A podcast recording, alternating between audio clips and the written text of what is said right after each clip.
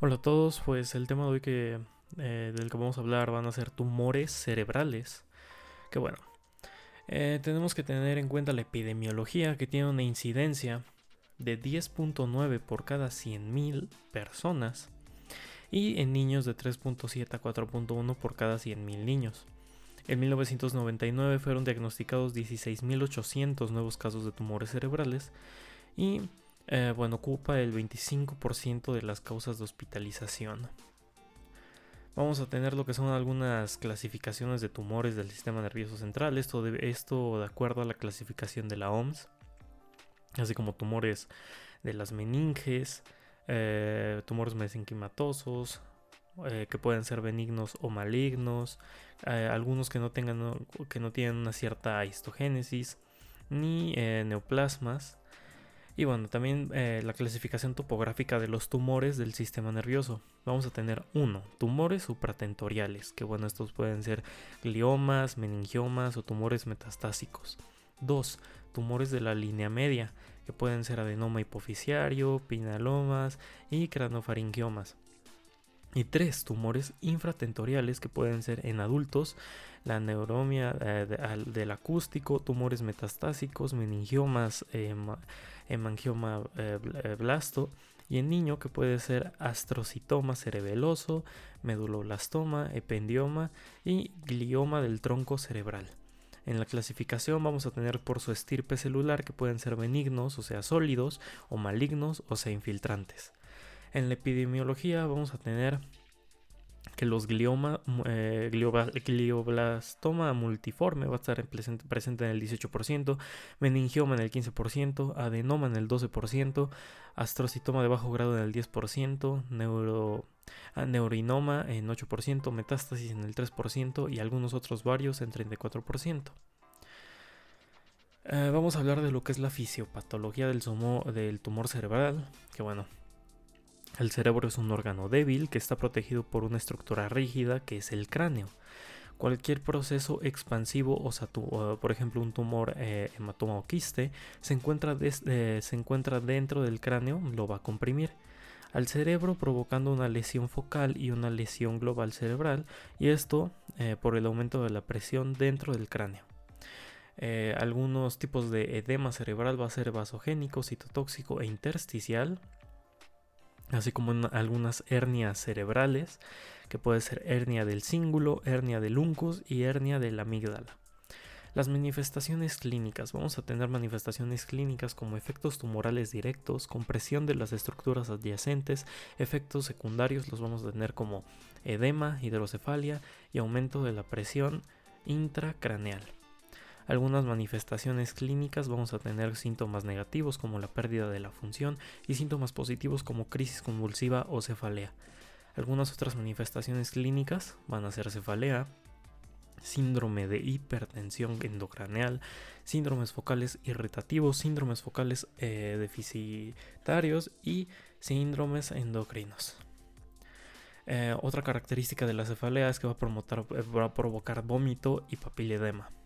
Algunas eh, otras manifestaciones clínicas van a ser cefalea en 35 a 70%, tumores supratentoriales como cefalea frontal, tumores de la fosa posterior como dolor de cuello y región occipital y tumores de la base de cráneo como dolor facial, o sea, nervio trigémino.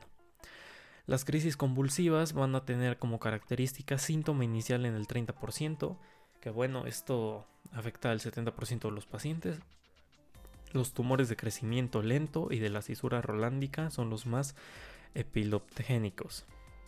Y bueno, alguna, una manifestación clínica evidente va a ser el papiledema. Eh, algunas alteraciones del estado eh, de conciencia, esto va a representar el 20% y van a provocar cambios de la personalidad y coma. Algunas manifestaciones clínicas. Eh, síntomas y signos focales. En lóbulo temporal se va a encontrar hemiparesia o afasia, crisis convulsivas o alteraciones del campo visual. En el lóbulo frontal se va a encontrar cambio de la personalidad, alteración del juicio, incontinencia urinaria y reflejos primitivos. En el lóbulo parietal se va a encontrar pérdida sensitiva cortical, falta de atención, anosognosia, hemiparesia y alteraciones de la capacidad eh, visoespacial. En el lóbulo occipital se va a encontrar alteraciones visuales y crisis visuales. En el tálamo se va a encontrar pérdida de la sensibilidad contralateral, cambios cognitivos y algunas veces afasia. En el tallo cerebral se va a encontrar alteración de los pares craneales, eh, vómito, vértigo, hemiparesia. En la región celar se va a encontrar alteración endocrina, que bueno, una alteración endocrina característica es la diabetes insípida y otra la eh, bitemporal. Métodos de diagnóstico vamos a encontrarlos por radiografía simple, tomografía computarizada, resonancia magnética, angiografía, tomografía por emisión de positrones, SPECT y eh, electroencefalograma. Eh, otro método diagnóstico eh, también se puede dar a notar por el meningioma de fosa posterior, tomografía computarizada y por tomografía con, por emisión de positrones. Ahora vamos a pasar a hablar de lo que son los meningiomas. Los meningiomas nacen de las células de la cubierta aracnoidea que forma la capa más externa de las granulaciones aracnoides y al crecer comprimen la corteza y los pares craneales. Algunas características de los meningiomas es, eh, es el tumor más benigno. Del 15 al 20% de todos los tumores cerebrales van a presentar un meningioma. Incidencia eh, eh, global de 2.7 casos por cada 100.000 habitantes. Es más frecuente en mujeres, esto 2 a 1, y se presenta en la sexta y séptima década de la vida alguna distribución topográfica es en el hiler del ventrículo se va a encontrar eh, menor al 1%, en el nervio óptico al 4%, en la base del cráneo al 28%, en el raquis al 5%, en, el, la fosa posterior al 5%, eh, intracerebral es menor al 1% y convexidad de 56%, esto eh, con un total de 185 casos.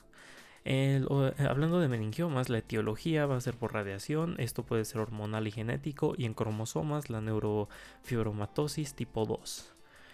En la histología vamos a tener eh, dos tipos que van a ser microscópico y, eh, bueno, el microscópico y, macroscópico.